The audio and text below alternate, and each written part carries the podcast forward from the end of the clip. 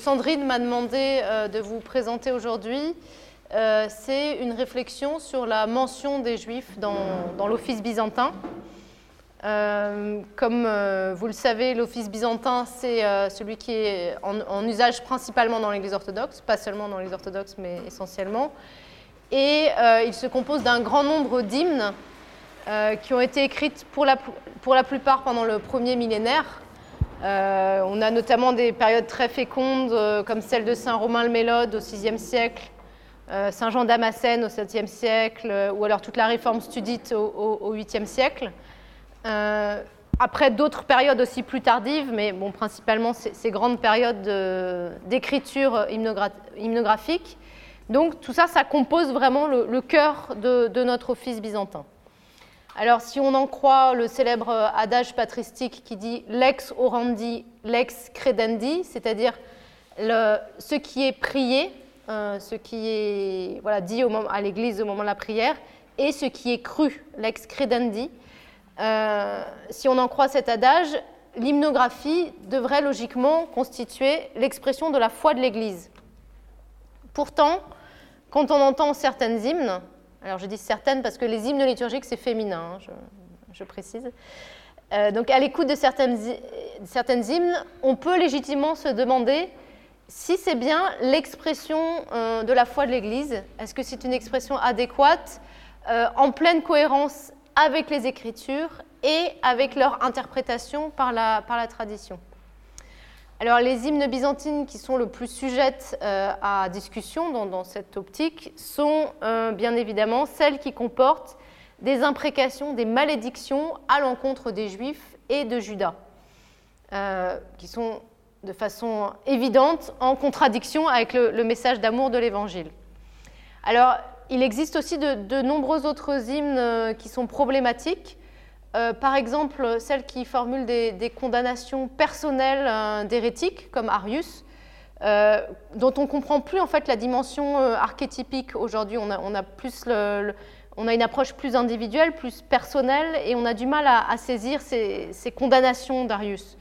Ou encore les hymnes qui vont donner une vision très viriliste des femmes, notamment des martyrs et des moniales, ce qui est euh, peu ou prou en contradiction avec une certaine anthropologie chrétienne, ou encore celles qui peuvent transmettre, euh, et il y en a beaucoup, une approche euh, néoplatonicienne, notamment dans la vision du corps. Et là, on n'est plus en cohérence avec une saine théologie de, l'incarnation.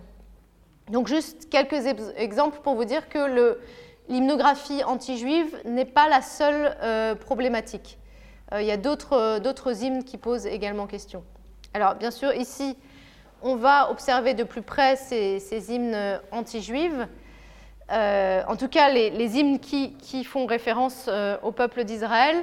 Et euh, on va essayer de s'interroger sur la, vision des Juifs que cela donne et son adéquation ou non avec la tradition de l'Église. Alors, je, partirai bien sûr des, imprécations qui sont explicitement anti-juives, celles qu'on entend encore trop souvent malheureusement euh, durant la Semaine Sainte, et euh, qui, pour ceux qui connaissent, donc, sont, dans le livre qu'on appelle le Triode, euh, Triode de Carême, ou aussi celles qu'on retrouve, parce que finalement c'est souvent les mêmes auteurs, dans l'Octoèque, c'est-à-dire les hymnes qui sont chantés les dimanches, puisque chaque dimanche on fête la résurrection, donc on, chante aussi euh, des hymnes qui ont trait à la, crucifixion, à la passion du Christ. Donc, euh, je vais partir de ces hymnes, d'une part, pour euh, comprendre comment est-ce qu'on a pu arriver à les formuler de cette manière aussi violente, et d'autre part, essayer d'analyser le, le, message théologique qu'elles tendent à transmettre concernant la notion de peuple de Dieu. Donc, premier aspect, euh, comment se sont construites les formulations anti-juives des hymnes byzantines. Alors, une, euh, petite remarque préliminaire. Euh, on a tellement l'habitude d'entendre ces, hymnes, et souvent, malheureusement, je crois qu'on est dans un, Trop souvent, on est dans un rapport de suggestion un peu passive à la tradition. C'est-à-dire qu'on voilà, on, a l'habitude, c'est comme ça, on arrive à l'église, on entend ça, on ne remet pas en question. Donc on, finit par ne plus entendre ou par ne jamais entendre ce que ces hymnes ont de, problématiques. Et je voudrais citer deux anecdotes pour, pour illustrer ce phénomène. D'abord, je parlerai de mon arrière-grand-mère qui s'appelait Madeleine Shapiro, qui donc était juive, qui, a, qui a émigré dans les années 1920 de Russie. Madeleine est devenue orthodoxe à l'âge de 18 ans. Elle a, fait le choix de devenir chrétienne. Et euh, elle a, dans la paroisse qu'elle fréquentait, rencontré son, celui qui est devenu son mari, le, théologien Vladimir Lossky. Et ensemble, ils ont participé à la fondation de la paroisse euh, Notre-Dame-Joie des Affligés à Paris. Et cette paroisse, très rapidement, elle a pris une orientation locale euh, tournée vers le passage au français. Ça a été une paroisse pionnière pour les célébrations liturgiques en français. Et c'est donc Madeleine qui a été chargée euh, de la, qui était dans l'équipe euh, de traduction des textes liturgiques. Euh, elle, elle traduisait plutôt du slavon et elle était aidée par un, éminent hellénophone qui était le père Paramel, qui lui lui donnait plutôt la vision venant du grec. Et donc ensemble, ça a été une des premières traductions françaises de l'hymnographie qu'ils ont élaborée ensemble. Et il est intéressant de voir que pour Madeleine, c'était absolument hors de question de traduire ces hymnes anti-juifs et elle les a adaptés très naturellement. Euh, voilà, elle les, a, elle les, a, évincés ou alors transformés pour qu'on ne les chante plus en, français. Donc, en, effectuant ce travail de, traduction, elle s'est sentie pleinement autorisée à adapter le, le, sens originel. Et je pense que pour elle, venant du judaïsme, c'était une évidence. Euh, ce qui nous nous paraît euh, parfois malheureusement euh, quelque chose de, compliqué où on ne va pas oser intervenir comme ça sur les textes. voilà, je pense qu'on on peut, suivre ce, modèle. Et je citerai une deuxième anecdote. je parlerai d'une femme qui s'appelle Suzanne Allemand, dite Suzy, euh, qui était donc à Aix-en-Provence, pas loin d'ici, euh, euh, au début de la Deuxième Guerre mondiale. Elle était camarade d'études d'un certain Cyril Argenty, qui plus tard deviendra Père Cyril. Et Suzy et Cyril, ensemble, Suzy va, sensibiliser son ami Cyril à la situation des Juifs pendant la guerre. Et ensemble, ils vont participer à un réseau de sauvetage euh, ce qui vaudra plus tard au père Cyril Argenty d'être euh, reconnu comme juste parmi les nations. Euh, et puis lui, va s'engager dans, la résistance, il va être arrêté, torturé, il va s'évader de façon absolument incroyable, de façon miraculeuse, et ça va vraiment profondément marquer sa vie. Et après la guerre, Cyril et Suzy vont rester en contact, et Père Cyril va fonder, là aussi plutôt du côté grec, une des premières paroisses francophones du sud de la France et puis dans la, dans la métropole grecque. Et Suzy va venir euh, fréquenter cette paroisse. Et ce qu'on m'a raconté, c'est que quand elle entendait les textes anti-juifs, elle sortait de l'église. C'est-à-dire qu'elle avait cette sensibilité-là, venant du judaïsme, et pour elle, c'était juste inaudible. Donc à la limite, on peut se demander pourquoi, pourquoi on ne sort pas tous de l'église. Alors, Maintenant euh, qu'on a un petit peu euh, posé, le, sujet, on va essayer de rentrer dans ces textes, aussi désagréables soient-ils, euh, pour essayer de comprendre non seulement comment est-ce qu'ils ont pu se retrouver dans la tradition orthodoxe, la tradition liturgique, mais même s'y maintenir jusqu'à aujourd'hui. Alors les hymnes anti-juifs, on les trouve principalement dans les, les, matines du vendredi saint, donc jour où l'on célèbre la, la, crucifixion du Christ mais donc, comme je disais, aussi repris dans d'autres textes euh, un peu toute l'année. Alors, je vais donner ici une, brève analyse de, des épithètes dépréciatives euh, qu'on peut entendre, et je citerai une, euh, traduction française qui a le mérite de, de, ne rien omettre. C'est-à-dire que c'est une traduction qui a choisi de tout traduire. Alors, le peuple juif euh, y est qualifié d'orgueilleux, de vil, de plein d'arrogance, de genre pervers comme les Arabes, d'inique, de sans loi, j'en passe, enfin d'assassin et plus précisément de meurtrier de Dieu et de déicide. En grec, c'est théoctonos. Alors, comment, j'ai pas tout cité hein, parce que c'est, vraiment euh. Non, mais c'est tout dans, le même, dans la même veine, on les connaît ces textes. Alors voilà, la question c'est comment des épithètes aussi violentes ont-elles pu se retrouver dans des hymnes qui sont censés porter notre prière? Alors pour le comprendre, euh, je crois qu'il est important de revenir à l'intertextualité. c'est-à-dire la façon dont ces hymnes entretissent des motifs littéraires antérieurs et en particulier des motifs patristiques. Alors le texte le plus ancien euh, qui a de façon assez évidente influencé la plupart des expressions concernant les juifs dans, les, célébrations de la Passion, c'est le sermon de Méliton de Sardes sur la Pâque, qui est daté de la fin du IIe siècle. Et dans ce sermon, on relève un grand nombre d'épithètes dépréciatives euh, qui sont telles quelles les mêmes qu'on va retrouver dans l'hymnographie postérieure, notamment les juifs sans loi, ou encore le peuple ingrat coupable de crimes. Donc, pour commencer, on peut se demander pourquoi est-ce que Méliton il est aussi dur envers les Juifs? Et bien sûr, il faut revenir au contexte de ces invectives. Elles interviennent euh, à une époque où, comme vous le savez, ça a été évoqué hier, je pense, par, par Sœur Dominique, l'Église et la synagogue étaient encore très proches. Euh, et d'ailleurs, la structure même de l'homélie de Méliton le montre bien puisque la structure, le style reste très proche de la, de la Haggadah de, Pâques, donc il est encore très influencé par le, par le judaïsme. Et donc l'objectif de ces invectives, c'est de bien se démarquer de la communauté juive de son temps.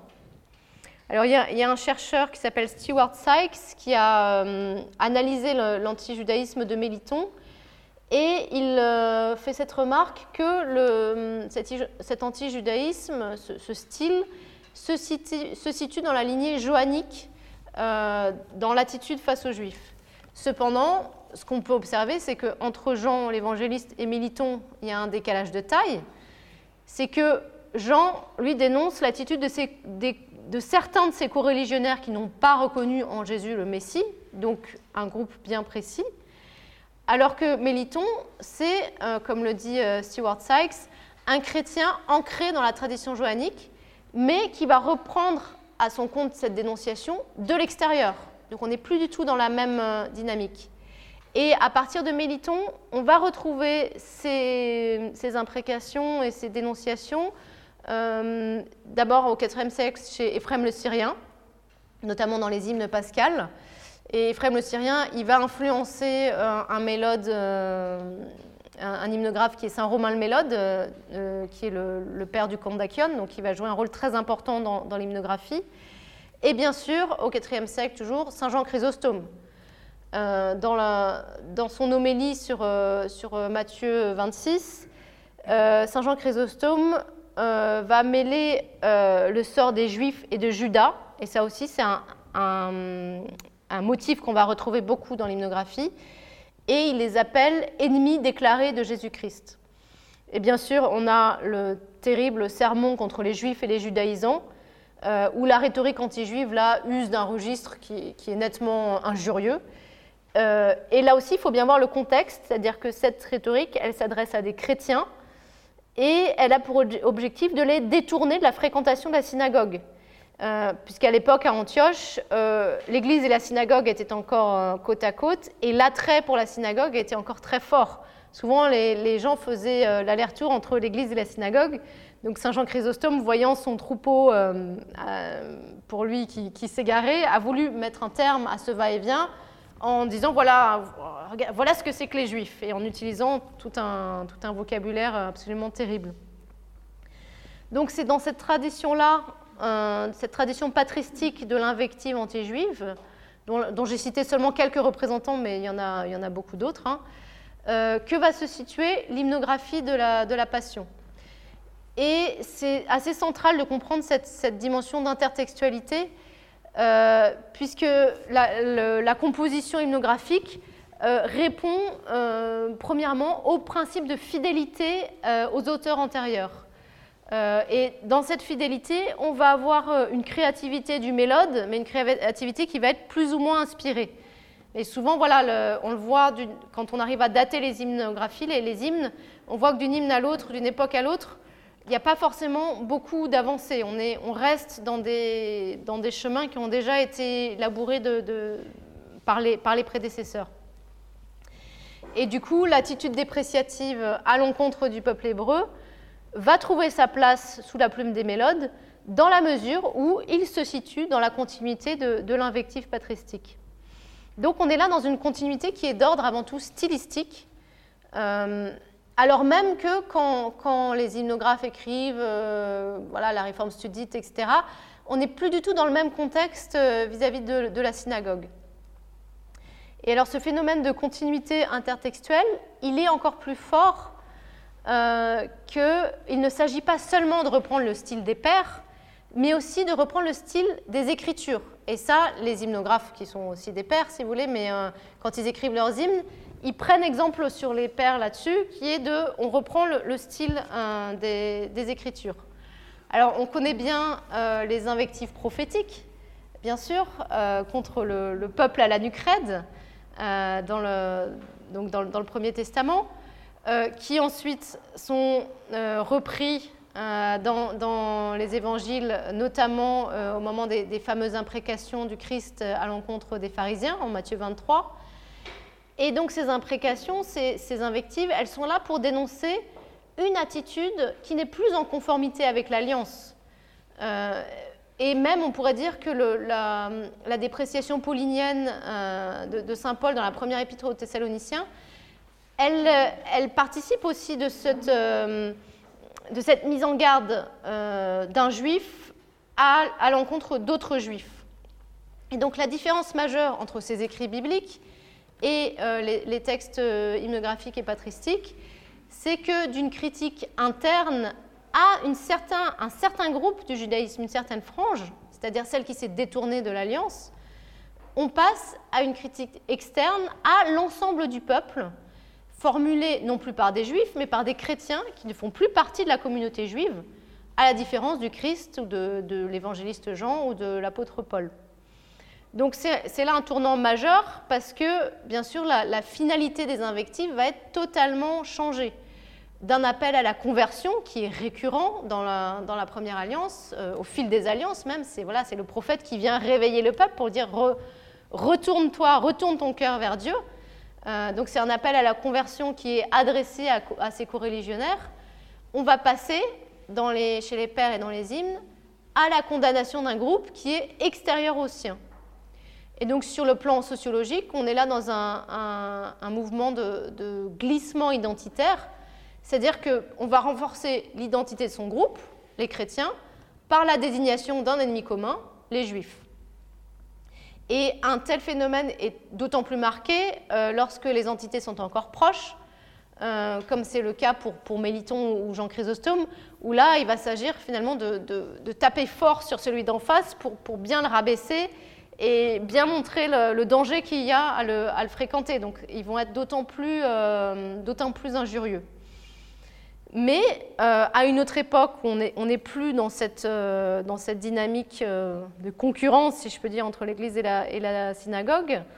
le fait d'avoir eu ces invectives patristiques va quelque part autoriser l'hymnographe, en tout cas l'hymnographe va se sentir autorisé du fait de ces expressions antérieures à poursuivre dans cette veine imprécative, alors même qu'on a, on a complètement changé de contexte. Par exemple, euh, les, hymnes qu'on appelle les stances, qui sont chantées donc, au matines euh, du samedi saint, elles ont pour la plupart été composées au XIVe siècle, donc extrêmement tardives. Donc là, on est encore dans un contexte totalement différent. On est dix siècles plus tard euh, que Saint Jean Chrysostome. et pourtant, elles vont reprendre mot pour mot, avec les mêmes expressions, toutes les formulations anti-juives alors qu'à l'époque, on n'a plus besoin de se, démarquer de la synagogue. Mais l'antijudaïsme, par le, par le biais de ces reprises stylistiques, c'est tellement ancré dans les, dans les consciences qu'il est devenu naturel pour les chrétiens de cette époque, euh, sans doute, d'arriver à l'Église et puis d'entendre ces, imprécations. Donc vous voyez bien le, glissement euh, depuis les imprécations euh, prophétiques et psalmiques qui sont destinées à susciter le repentir, euh, qu'on peut avoir, nous, dans, par exemple, voilà, on parlait hier du canon de Saint-André de Crète, cette, euh, euh, façon voilà, de, s'interpeller, d'interpeller les autres, puis c'est la mission du prophète. Dieu l'envoie en mission auprès du peuple pour dire reviens, retourne vers l'alliance. donc on part de là et on va, quand c'est repris dans un, style hymnographique, on se retrouve avec des hymnes injurieuses euh, qui ne font que susciter et entretenir la haine.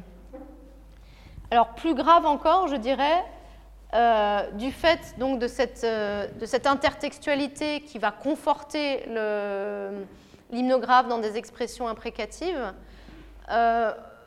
on, va voir, je vais, vous donner un exemple, que l'hymnographe va aussi s'autoriser une utilisation abusive du texte biblique. Alors je vais prendre comme exemple une strophe des, stances dont je vous parlais. Euh, qui se présente comme une, maxime euh, sapientiale, une maxime de sagesse. Donc la voici. Salomon l'atteste, profond gouffre et la bouche de tout hébreu inique. Alors en fait, si on va voir dans les Proverbes, dans le livre des Proverbes, euh, chapitre 2, verset 14, donc les Proverbes attribués à Salomon, voilà ce qu'on trouve. la bouche, donc la traduction est de la Tobe, hein. La bouche des femmes dévergondées est une fosse profonde. Alors, euh, pour dévergonder, en fait, le terme grec est euh, paranomos, c'est-à-dire impie plutôt. Euh, et en fait, ça vient d'une racine, dans le texte massorétique, le, mot veut dire étrangère. donc en fait, on, part des femmes étrangères dans le texte massorétique, qui va être traduit dans la Septante comme sans loi, puisque non juive, et on va arriver au terme de impie. Euh, en fait, c'est la racine profane qui va donner ce, terme euh, paranomos en grec de impie de, sans loi. Alors, paranomos, euh, impie, c'est un terme très courant dans l'hymnographie à l'époque de, la composition des stances, mais même bien avant, pour désigner les juifs. Les juifs comme les sans-loi qui n'ont pas reconnu l'auteur de la loi qui est le Christ. Et là, ce qui est frappant dans cet exemple de, la, de la stance, en fait, si, on met en, parallèle euh, le grec de la stance et le grec du, proverbe, on voit bien euh, que c'est une reprise mot pour mot, sauf que l'auteur de, la stance, il a, introduit deux, mots qui n'étaient pas dans, les proverbes. Euh, d'abord, l'attribution à Salomon, et ensuite, juste le terme de Evréon. On avait les femmes étrangères, et là, c'est devenu les Hébreux. Donc, euh, ici, euh, l'auteur de cette strophe n'hésite pas à extrapoler la pensée de Salomon euh, et à faire de paranomos le qualificatif de Evréon, donc des Hébreux. Donc, l'autorité du roi Salomon, qui est donc explicitement invoquée et qui, du coup, va nous faire tout de suite aller chercher dans le livre de la sagesse, est là pour donner à, cette affirmation la tournure d'une invective sapientiale, comme si on trouvait ça dans, la Bible. Donc la différence majeure euh, réside bien sûr dans le fait que, d'une part, les, reproches de l'auteur du livre des Proverbes ne visent pas explicitement les Hébreux, mais les femmes étrangères, et d'autre part, encore une fois, quand bien même ça s'adresserait à son propre peuple, leur finalité, encore une fois, serait corrective et non pas euh, dévalorisante à la manière des reproches des hymnes.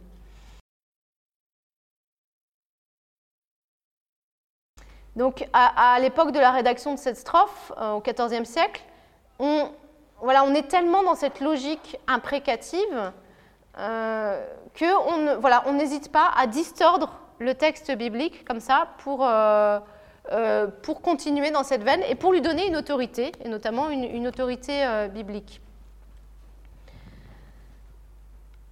Alors, on pourrait bien sûr dire, et c'est souvent l'argument qui est invoqué quelque part pour justifier ces textes, ou en tout cas pour les, pour les tolérer, on pourrait dire Ah, mais c'est des formulations, c'est une outrance stylistique, qui, est propre aux orateurs, euh, qui est certainement les pères quand ils parlaient. Voilà, on, sait bien quand on parle, quand on est très habité par son sujet, on va, voilà, on va parfois peut-être aller un petit peu plus loin que sa pensée dans l'utilisation des, mots.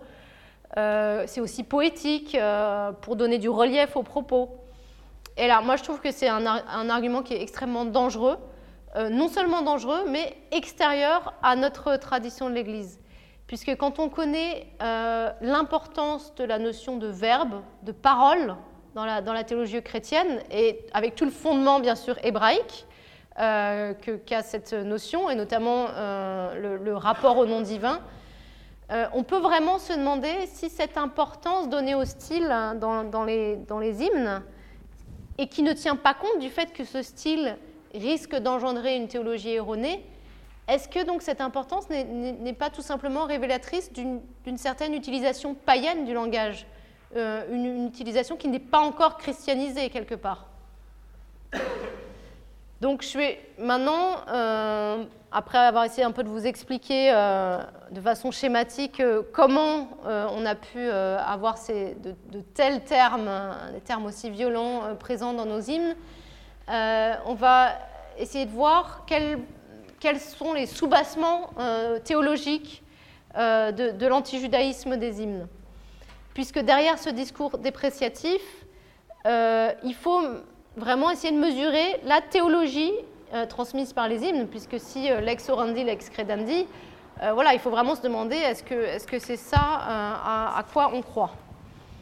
Alors, première question à se poser, lorsque les, hymnes byzantines parlent des juifs, de qui s'agit-il? Alors, les juifs, comme je disais, sont le plus souvent évoqués dans le, contexte de la passion du Christ.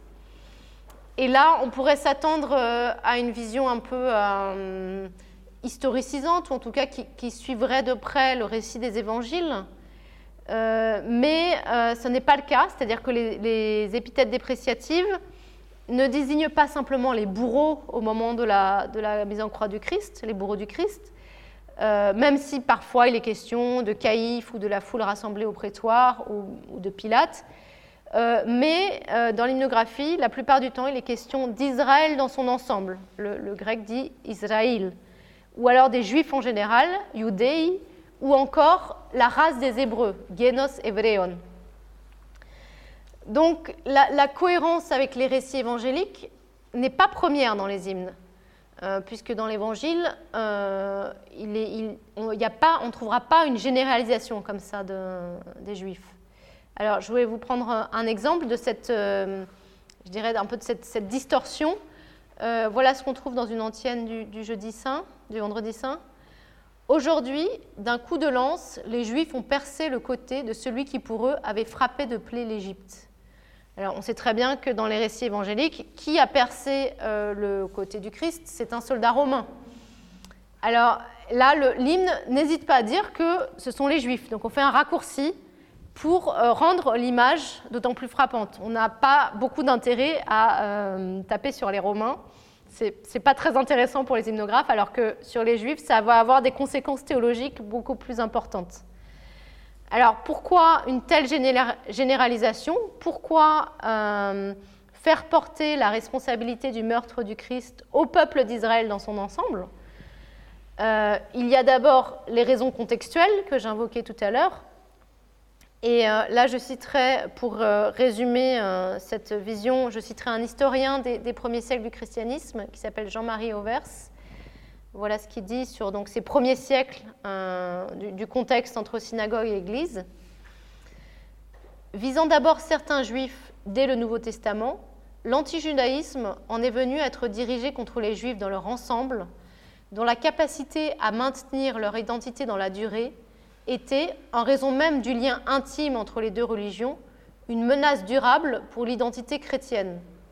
D'où l'insistance sur la discontinuité entre Israël et l'Église, discontinuité dont la mise en évidence permettait de constituer l'Église en Vérus Israël au prix d'un rejet total de la synagogue dont toutes les valeurs ont été affectées d'un signe négatif et réprobateur. Comme on le voit chez Jean Chrysostome, le portrait du juif est peint avec des couleurs d'autant plus noires que les fidèles éprouvaient pour la synagogue une plus grande attirance. Donc on est toujours dans cette dynamique de proximité antagoniste euh, où les chrétiens veulent se construire une identité propre euh, et à cette évolution donc euh, historique, contextuelle, s'est greffée une dimension théologique. Et c'est là où je veux en, en venir maintenant. Et c'est ce qui rend en fait ces hymnes tellement compliqué à détricoter, si vous voulez. Puisque premièrement, on a une composante christologique qui va s'exprimer dans les hymnes. C'est-à-dire que cette généralisation euh, opérée pour désigner le peuple juif dans son ensemble, plutôt que ceux euh, de l'époque du Christ, et encore plus précisément euh, ceux qui l'ont fait crucifier, cette généralisation, elle va permettre beaucoup de, mise en parallèle stylistique entre l'ancienne et la nouvelle alliance. Par exemple, une, stance du Vendredi Saint, ceux qui la nourrit dans le désert ont conspiré contre leur bienfaiteur. Et cette strophe-là, elle est directement empruntée euh, au sermon euh, de Militon de Sardes, dont je parlais tout à l'heure, dont voici l'extrait. Ô ingrat Israël, viens, sois jugé devant moi de ton ingratitude. Combien as-tu estimé le don de la manne du ciel et la distribution de l'eau du rocher? Combien as-tu estimé les hommes souffrants qu'il guérit lorsqu'il fut présent, le Christ? Sans prix sont les dons qu'il t'a faits, donc le Christ toujours, et toi, loin de l'honorer, tu ne lui as témoigné en échange que de l'ingratitude. Il y a toute cette récurrence du thème de l'ingratitude d'Israël. Et pour que ce thème-là il soit porteur, euh, il faut désigner le peuple d'Israël comme un seul et même bloc. Euh, et ça va permettre euh, de dégager une dimension christologique fondamentale, c'est-à-dire que le Dieu, enfin prenons-le plutôt du côté du peuple, le peuple d'Israël auquel Dieu a manifesté ses bienfaits au désert, est le même que celui dont Jésus a guéri les impotents et qui en échange le met en croix. Et donc ça montre la continuité de euh, l'action de, Dieu, de l'action du Christ. Donc le Christ présent dès l'Ancien Testament, le Christ à l'œuvre dès l'Ancien Testament, c'est toute la, euh, dimension euh, typologique pardon, de l'interprétation biblique. Et donc pour avoir cette typologie, on fait une généralisation du peuple d'Israël qui va permettre de montrer que dès euh, l'époque de l'Exode, euh, c'est le Christ euh, qui est déjà présent. Et Saint Paul, bien sûr, nous ouvre la voie quand il dit il buvait à un rocher, ce rocher, c'était le Christ. Donc voilà, ça va permettre de montrer que le Christ est présent, que l'action du Christ est présente dès l'Ancienne Alliance, donc que le Christ est Dieu. donc ça a une dimension christologique majeure. Alors, sur cette généralisation, bien sûr, euh, on peut se dire qu'il y, a des moments de l'Évangile qui tendent un peu la perche. Par exemple, dans, ces imprécations, le Christ euh, met en parallèle euh, l'action des Juifs de l'époque des prophètes et ceux de son époque, quand il leur dit Vous comblez la mesure de vos pères. Mais il ne les assimile pas. C'est-à-dire, voilà, il dit Vous allez faire pire que vos pères qui ont tué les prophètes. Sous-entendu, vous allez, vous allez me tuer. N'empêche qu'il ne dit pas vous êtes tous, vous êtes tous pareils. Donc on a déjà un, il va y avoir un glissement sémantique euh, qui est peut-être facilité justement par, euh, voilà, par ces, imprécations euh, du Christ. Donc voilà, le, cette, cette, allusion à Israël dans son ensemble va permettre d'affirmer la, continuité du Christ avant et après son incarnation, donc la divinité de Jésus, à l'œuvre éternellement depuis euh, les origines du monde. Et donc pour exprimer cette vérité qui est fondamentale pour un chrétien, euh, on ne va pas hésiter dans, les hymnes à faire une généralisation qui est tout à fait abusive euh, en attribuant une responsabilité collective à l'événement particulier du meurtre de Jésus. Et donc même si cette, cette, généralisation elle est historiquement contestable, euh, les hymnes ne vont pas craindre de franchir le pas euh, parce qu'il va être beaucoup plus significatif aussi du point de vue stylistique de euh, que ceux qui ont tué le Christ, eh c'est Israël dans son ensemble. Et dans les hymnes, c'est ainsi que le, peuple de Dieu, Israël, devient en bloc le peuple qui a rejeté Dieu. Euh, depuis l'époque de l'Exode et des prophètes martyrisés jusqu'au meurtre du Christ. Euh, d'où cette, affirmation extrêmement violente de euh, cette, accusation de, peuple déicide qui, a, qui, a, tué Dieu. Et cette accusation de déicide qui est proférée contre Israël, elle va en fait masquer un, enjeu, un autre enjeu théologique qui est de taille pour l'Église, et qui est celui qui, nous intéresse particulièrement dans, le thème de cette session, euh, le statut du peuple hébreu face à l'Église et la destinée euh, d'Israël dans le temps de, la Nouvelle Alliance euh, pour les chrétiens.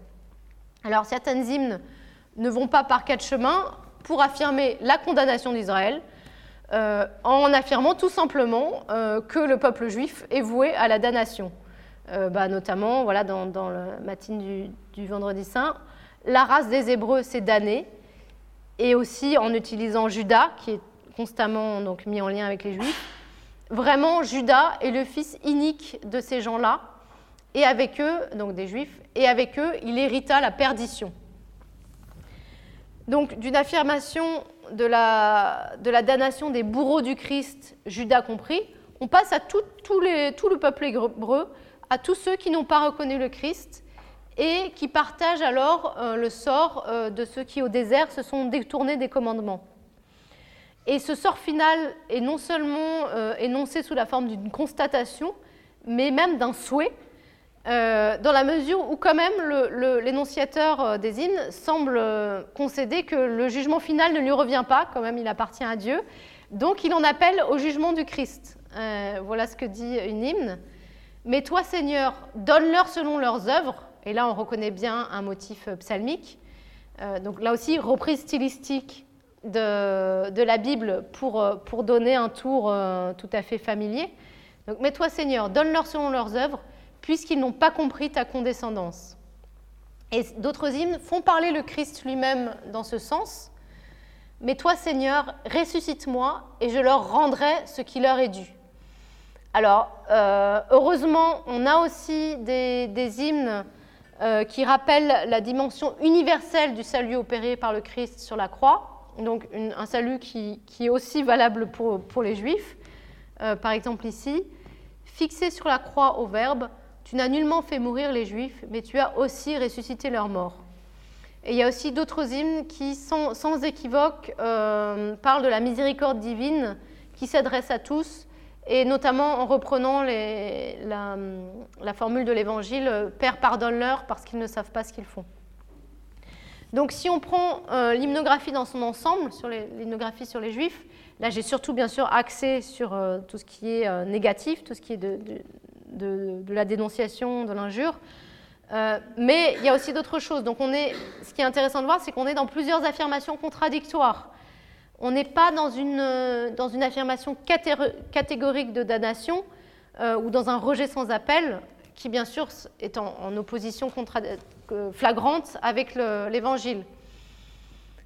donc il y, a aussi ces nuances qui nous invitent justement à ne pas prendre les hymnes au pied de la lettre, à ne pas les, prendre comme parole d'évangile justement.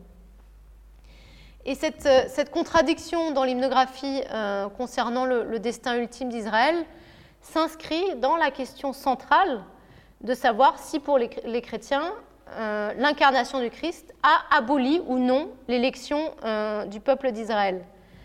Alors, euh, vous avez déjà, je pense, pas mal discuté sur le, corpus paulinien par rapport à, cette question, et qu'il a aussi est loin d'être univoque, c'est tout à fait complexe, puisque en Romains 9.11, Paul formule un message de permanence de l'alliance avec le peuple élu. Euh, dans Hébreu 8.10, euh, il va plutôt développer le thème de la, caducité de l'ancienne alliance euh, au profit de celle inaugurée par le Christ. Mais là, il faut bien voir que dans ce... Qu'est-ce qui va pointer sur la... Qu'est-ce qui va annoncer comme caduque ce n'est pas tant l'alliance que les prescriptions relatives au temple euh, et, au culte du temple. Donc là, la, caducité ne, concerne pas l'ensemble de l'alliance. Là aussi, il faut lire avec un, petit peu de, finesse. Alors, la tradition de l'Église, euh, disons, le, mouvement le plus global de la tradition de l'Église euh, byzantine, à travers les écrits patristiques et l'hymnographie, va plutôt mettre l'accent sur la caducité de l'alliance dans son ensemble, et insister sur l'absence de raison d'être du peuple d'Israël une fois le Messie venu, euh, plutôt que de magnifier, comme, Paul dans l'Épître aux Romains, cette, cette, continuité des alliances et, comme, et de, de regarder le, peuple juif comme toujours élu, euh, même après l'incarnation du Christ. Alors bien sûr, on retrouve cette, cette idée de la caducité euh, d'Israël. Le premier, un des premiers, c'est Méliton de Sardes. Puisque selon lui, Israël n'a de valeur pour un chrétien que comme ombre et préfiguration des mystères du Nouveau Testament. Euh, avec tout, encore une fois, toute la lecture typologique de l'Ancien Testament que, que, cela induit. Et c'est cette disqualification de l'ancien Israël au profit du nouveau qui va s'exprimer à de nombreuses reprises dans l'hymnographie byzantine, euh, notamment par exemple dans la fête de la Sainte Rencontre, Jésus qui a 40 jours qui est porté au temple, donc événement juif par excellence, puisque voilà, il a, a 40 jours, euh, il, est, amené par ses parents qui respectent euh, la loi. Et dans les hymnes euh, de, cette fête, la partie des gentils, donc des païens qui forment l'Église, est présentée comme le nouveau peuple élu parmi les nations. Et l'hymnographie de la Passion, bien sûr, va être tout à fait dans cette logique de, substitution. Euh, notamment cette, euh, cette strophe du, Vendredi Saint euh, qui est dans le style des fameux impropères occidentaux, donc une variation sur le, prophète Michée, chapitre 6, qui dénonce encore une fois l'ingratitude d'Israël. Cette, cette, antienne se conclut comme ça, donc c'est le Christ qui parle. Désormais je ne le supporte plus, j'appellerai à moi les nations, ta ethnie, et elles me glorifieront ainsi que le Père et l'Esprit, et je leur donnerai la vie éternelle. Donc on a ici un exemple des nations étrangères, ta ethnie, qui non seulement deviennent le nouveau peuple de Dieu, le nouveau Laos, euh, en héritant de la vie, mais qui remplace l'ancien peuple, qui désormais n'a plus les faveurs divines. Donc cette, vision euh, elle a été mise aussi beaucoup en lumière dans la sphère occidentale. Je pense que vous avez eu l'occasion d'en parler à d'autres moments, notamment concernant la question des, impropères. Euh, mais on voit bien qu'elle s'ancre aussi profondément dans la tradition orientale dès les premiers pères et qu'elle va façonner euh, l'hymnographie. Et je pense que c'est vraiment le résultat d'une lecture univoque de certains aspects de la pensée paulinienne cette lecture ne va pas s'embarrasser de détails, elle ne tient pas compte du discours, de la complexité du discours d'ensemble, euh, mais elle va plutôt suivre la, veine de Méliton. Et là, il faut voir que aussi Méliton, il écrit une hymne qui est, euh, enfin un sermon qui est une hymne, donc qui est, quelque chose de, qui a une certaine beauté poétique, donc qui joue sur les images poétiques, qui joue sur le style. Euh, et donc on va, on va se fonder sur ce balancement typologique entre ancien et nouveau. Le Christ, nouvel Adam, nouvel agneau, ça, il va y avoir une dimension théologique très forte là-dedans. Mais pour exprimer ça, euh, on va euh, rejeter en bloc Israël, ancienne alliance, nouvelle alliance. Tout ce qui est passé est révolu, tout est nouveau avec le Christ, donc on, balaye l'ancien. Donc ce, balancement euh, typologique, qui est bien sûr très, très riche de signification théologique, il encourt le risque d'être utilisé pour cautionner la caducité de la première alliance. Donc on comprend, ce qui ne veut pas dire bien sûr qu'on l'excuse, mais on peut comprendre euh, l'enjeu d'une telle vision dans les premiers siècles, encore une fois, euh, mais euh, ce qu'on comprend moins, c'est pourquoi on a laissé ce motif perdurer hors de son contexte pour devenir, dans l'Église orthodoxe en tout cas, euh, une véritable expression théologique qui s'est infiltrée dans la lex orandi, euh, c'est-à-dire vraiment jusque dans les, dans les hymnes. Et ça, on le voit aussi, euh, c'est frappant quand on, si on analyse sur le plan littéraire, je disais, tout à l'heure je disais qui sont les juifs, quel est le groupe des juifs désignés, et on peut se demander aussi qui parle dans les hymnes, qui, qui va parler comme ça des juifs. Et si on, relève les indices euh, du locuteur, on voit que celui-ci euh, désigne euh, l'ensemble des chrétiens issus des nations et qui se démarquent explicitement des juifs. par exemple, les hymnes vont dire Ne célébrons pas cette fête à la manière des juifs, car notre Pâque, le Christ notre Dieu, a été immolé pour nous. Alors, ce locuteur qui se démarque, là aussi, ce n'est pas une vision univoque, euh, ailleurs, euh, on a une, continuité avec Israël. Par exemple, euh, mais nous, comme les filles d'Israël, chantons au Seigneur, car il s'est couvert de gloire. Donc le système d'énonciation des hymnes va tour à tour s'associer et se démarquer du peuple hébreu. Mais cette tendance à la démarcation, elle est majoritaire. toujours en vue d'exprimer une vision de l'Église comme nouveau peuple élu en remplacement de l'ancien, plutôt que comme continuité et renouvellement d'alliance. Et c'est à partir de cette posture extérieure, posture énonciative face aux Juifs, que vont être formulées les imprécations et invectives euh, qui vont aller jusqu'à euh, donc formuler euh, affirmer la damnation d'Israël. Alors, faut-il dire que cette vision entre en tension avec le message de l'Évangile En fait, ça semble, évident, mais moi, ce que j'ai constaté, c'est que ce n'est pas suffisant pour qu'on arrête d'utiliser ces hymnes. Ce que je trouve quand même vraiment incroyable, c'est que c'est tellement ancré et c'est tellement mêlé avec toute une théologie euh, qu'on euh, n'arrive pas en fait à faire la part des choses. C'est pour ça qu'il faut vraiment revenir au plan euh, théologique. donc on est en contradiction avec l'Évangile, avec notamment la figure de Jésus, du serviteur souffrant, d'un Messie qui vient au service de son peuple, qui vient dans la, douceur et dans l'amour, et non pas comme un vengeur et un justicier que parfois les interpellations au Christ euh, dans les hymnes euh, donnent le sentiment qu'on veut que, le Christ soit, devienne voilà, le bras vengeur. Euh, et ça, c'est complètement en contradiction avec l'Évangile. On le voit notamment avec l'attitude du Christ au moment de sa passion et ses, dernières paroles, avec le, pardon au bourreau.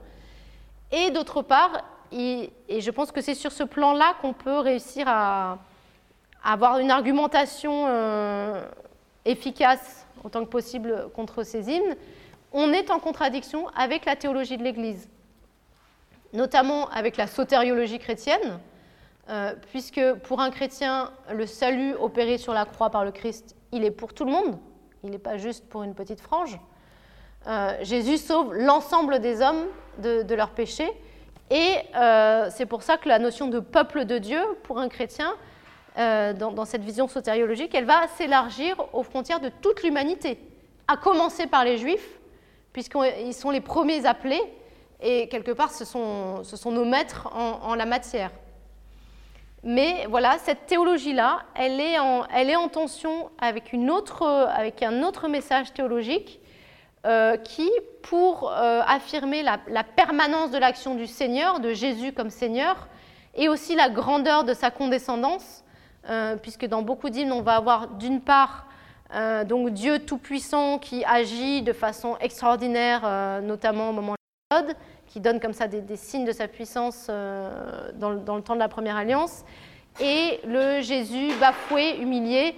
Donc tout ça, c'est le thème de la, de la, condescendance divine, de ce qu'on appelle aussi la kénose, c'est-à-dire le Christ qui va s'anéantir, qui va, qui va s'humilier jusqu'à la, la condition humaine. Et ça, c'est un thème très important en théologie. Euh, enfin dans la, théologie byzantine. Et ça va être exprimé aussi grâce à cette généralisation euh, d'Israël.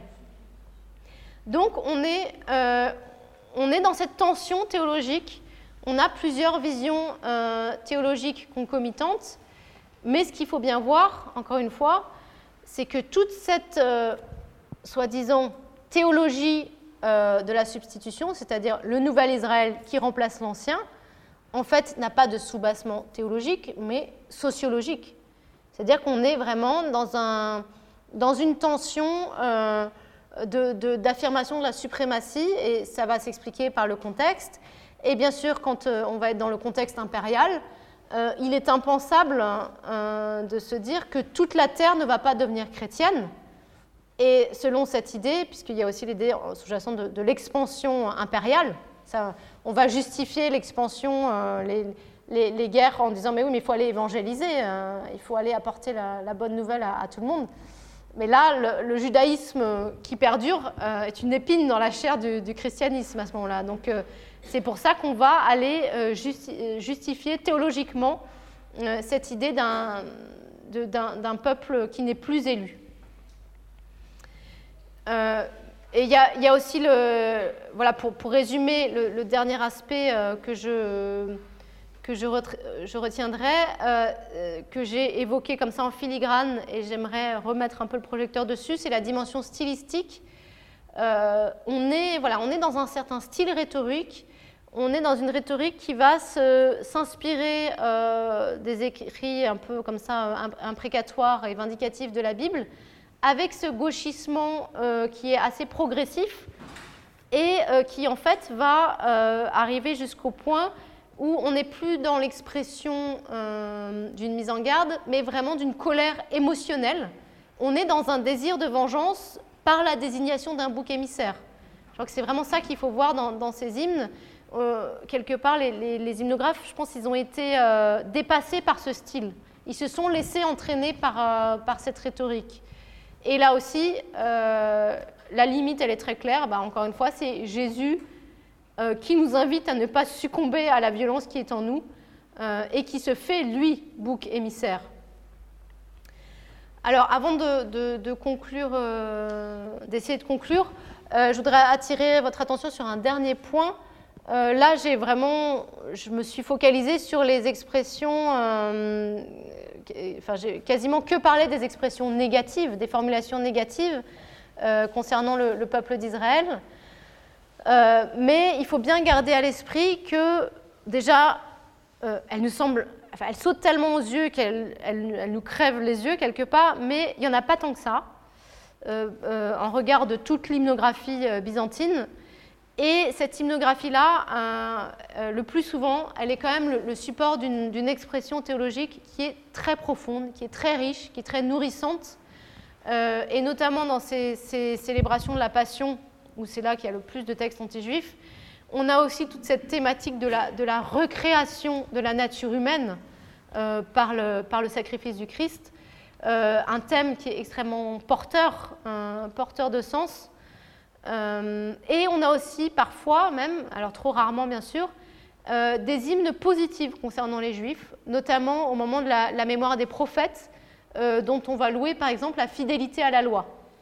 Donc tout n'est pas complètement noir, euh, mais encore une fois, les expressions, anti-juives, elles sont tellement violentes euh, qu'elles risquent, en fait, même pour notre hymnographie dans son ensemble, elles, la desservent, elles font vraiment écran à toute cette richesse euh, hymnographique qu'on peut, qu'on peut trouver par ailleurs. Donc pour conclure, je, dirais qu'il hum, est urgent pour un, pour un chrétien orthodoxe de ne pas sacraliser ces hymnes liturgiques, de ne pas les sursacraliser, de ne pas en faire quelque chose d'inamovible, mais de toujours les confronter avec le message global de l'Église, avec ce qu'on appelle la tradition, tradition comme euh, esprit critique de l'Église, euh, pour évaluer la pertinence théologique de ces hymnes.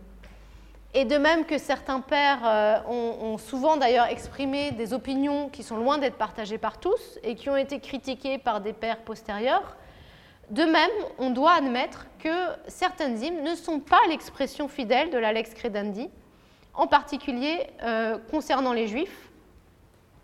Donc toute cette idée de la, substitution doit être remise en question euh, au regard d'autres notions théologiques qui priment et qui sont plus authentiques. Euh, je parlais donc de l'universalité du salut proposé à tous par Dieu, aussi, on peut revenir à la dimension d'attente eschatologique euh, qui est commune aux juifs et aux chrétiens, cette attente messianique. Euh, et, peut-être qu'aussi cette notion du peuple de Dieu comme, euh, bah, comme toute l'humanité en, puissance, on est tous, voilà, tous ensemble, on est appelés à devenir peuple de Dieu parce que créature de Dieu, créée à l'image et vers la ressemblance de Dieu, il euh, y, a cette idée de, voilà, on est, on est, tous dans un même chemin. Il faut vraiment voir ce, chemin commun. Euh, et en plus de ça, il faut aussi, euh, je crois, faire un, travail qui est fondamental et que, que Sandrine mène de façon très très dynamique et inspirante, c'est de redécouvrir tout ce qui, dans notre tradition byzantine, est profondément enraciné euh, dans la tradition juive, à tout ce qui a une continuité très forte avec ce judaïsme, euh, ce qui est vraiment la branche d'un tronc commun, et on ne va pas s'amuser à scier ce tronc euh, au risque de, voilà, de, chuter soi-même. Donc il y a là tout un, rapport au judaïsme à repenser et qui va concrètement, qui doit passer par l'adaptation des textes liturgiques byzantins à, tonalité anti-juive pour que enfin ce, ce poison imprécatoire cesse d'être distillé aux oreilles des fidèles, aux oreilles des gens qui vont rentrer dans l'Église, et au contraire qu'en entrant dans l'Église, on entende la permanence de l'alliance entre Dieu et son peuple. Donc voilà euh, un petit peu ce que je voulais vous dire pour, euh, camper le sujet. Après, on peut continuer peut-être sur des points un peu plus précis ou poursuivre la discussion euh, selon ce que vous sentirez.